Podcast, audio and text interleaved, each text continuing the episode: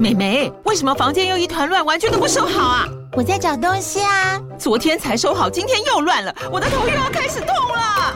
妈咪，我是在找虎标白色万金油啦。阿妈都说头痛擦这个很有效，薄荷凉凉的，可以帮忙舒缓哦。妈咪，爱老虎油。哎呦，今天怎么这么乖呀？很内行哦，还知道要用这瓶百年老字号的。虎标在手，全家神队友。全台各大药局、屈臣氏、康氏美皆有贩售。贵属城自治地零一五七零二号，北市卫药广自治地一一三零四零二三四号。使用前请详阅说明书、警语及注意事项。Hello，各位听众，大家好呀！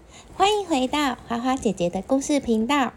夏天呢即将到来，为了在这炎炎的夏日中注入一股清凉，所以今天我们就神游到南极，来说说南极里可爱的小生物企鹅的故事吧。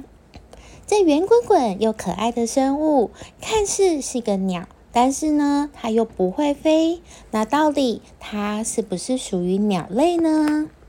企鹅都是生活在南极吗？它们是天生就不怕冷吗？在听故事之前，记得先关注花花姐姐说故事频道。如果喜欢的话呢，也不要忘记给予五星好评，分享给你们的好朋友，给花花姐姐更多的鼓励哟。企鹅属于企鹅目企鹅科，是一种不会飞的鸟类。对的，企鹅是属于鸟类哦。生活在冰天雪地的企鹅，难道它们天生就不怕冷吗？企鹅呢，可以说是现实最不怕冷的鸟。它们全身都是羽毛密布，羽毛的密度呢，比同一体型的鸟类多三到四倍。羽毛的作用呢，是调节体温。在这层羽毛下，还有一层比较柔软的绒羽，可以保暖。皮下脂肪更是厚达两到三公分哦。以上种种特殊的保温构造，使得它们在冰天雪地中仍然能够自在的生活。那企鹅是属于鸟类，但是为什么不能飞行呢？企鹅拥有其他鸟类的共同特征，像是身上拥有羽毛、尖而突出的坚硬鸟喙，以及有爪与鳞片的双脚。但是跟其他鸟类不同的是，因为翅膀的演化，使它们无法飞行。它们也不像其他不善于飞行的走禽，譬如鸡、鸵鸟，因为身体圆胖而不善于奔跑。企鹅双脚呢，基本上与其他飞行鸟类差不多，但是它们的骨骼坚硬，比较短，而且平。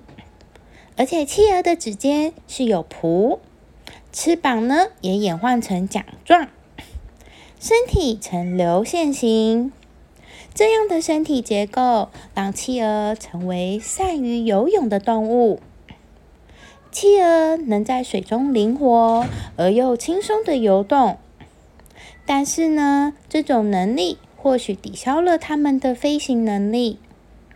通过观察与企鹅紧密相关的海鸟，科学家们认为，适合于飞行的翅膀并不适合潜水和游泳。长期以来，都有几个理论解释为什么它们无法飞行。一个观点认为，一些物种是因为缺乏地面的捕食者而失去了飞行能力。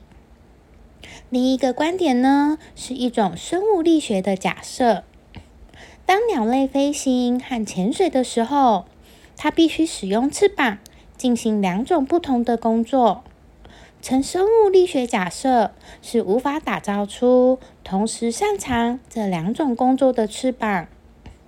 通常呢，都会假设随着翅膀在企鹅潜水时变得越来越高效，它们的飞行能力。就会相对的变得越来越弱，在某一个时刻呢，飞行就变得非常的费力。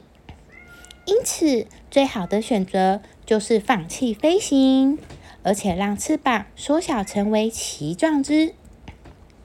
虽然现在的企鹅不能飞，但根据化石显示的资料，最早的企鹅是能够飞的哦。直到六十五万年以前，它们的翅膀慢慢演化，成为能够下水游泳的旗帜，而成为了我们现在看到的企鹅。企鹅会游泳，那羽毛如果湿了怎么办呢？企鹅的羽毛其实是可以防水的哟。它们会将嘴里的油涂在羽毛上，防水。企鹅时不时就会用嘴来梳理自己的羽毛。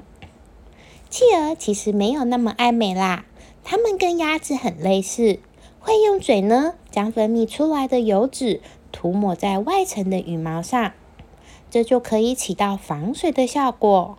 科尔公司发现了这一点，于是将 Gore-Tex 薄膜和传统纺织面料粘合在一起，产生出了独特、具有持久、防水、防风、透气功能的 Gore-Tex 衣服。这种面料的做法呢，就是与企鹅给自己抹油的做法有着异曲同工之妙哦。今天的企鹅小知识，我们就先说到这里。我们下次见啦，拜拜。